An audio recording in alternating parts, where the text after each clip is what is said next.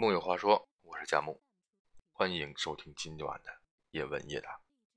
今天晚上我们讨论一个有趣的话题：皇上为什么需要后宫佳丽三千？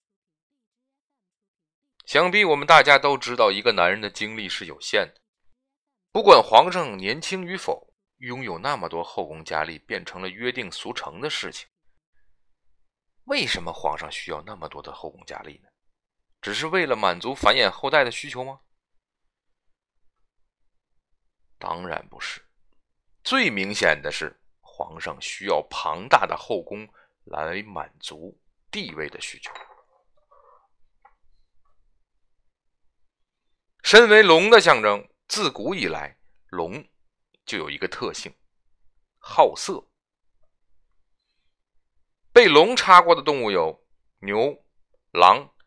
鸟，这个鸟后来有了名分，变成了凤凰、蛤蟆、狮子、乌龟、老虎、鱼。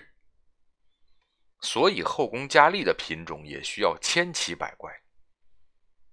这就不难理解，当时选后宫佳丽时注重的并不是长相，而是需要环肥燕瘦，各个不同。当然，繁衍后代也是非常重要的。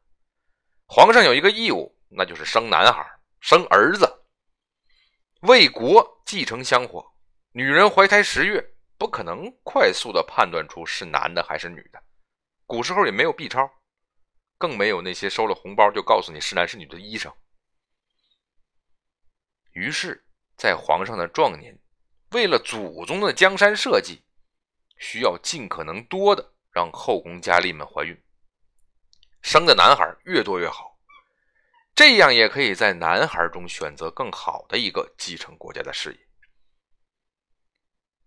还有一个原因，古时候的医疗技术非常差，那个时候女人生孩子简直就是人生第一大关口，很可能在生产的时候一个大出血就死了。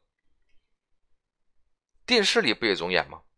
某某皇帝的爱妃把孩子生下来了，人就死了。所以说，后宫越多，越可以保证较高的出生率和成活率。还有一个原因导致皇上有诸多后宫，那就是宰相大臣们都想和盘皇上搞好关系，哭着喊着把闺女嫁给皇上。你想想看，满朝文武百官恳求皇上能招他的孩子入宫，即使皇上不愿意，为了朝廷的稳定，也只好说：“来吧，来吧，那就都来吧，都给我，都给我。”最后，咱们还得解释一点，并不是每个皇上都能享受后宫佳丽三千的。比如最后一个皇帝溥仪，自幼年起常遭宫女捏小弟弟取乐，因此过度耕耘导致了严重的阳痿。所以啊，不用羡慕皇上，他有后宫三千，也是身不由己呀。木有话说。我是佳木，咱们明晚接着聊。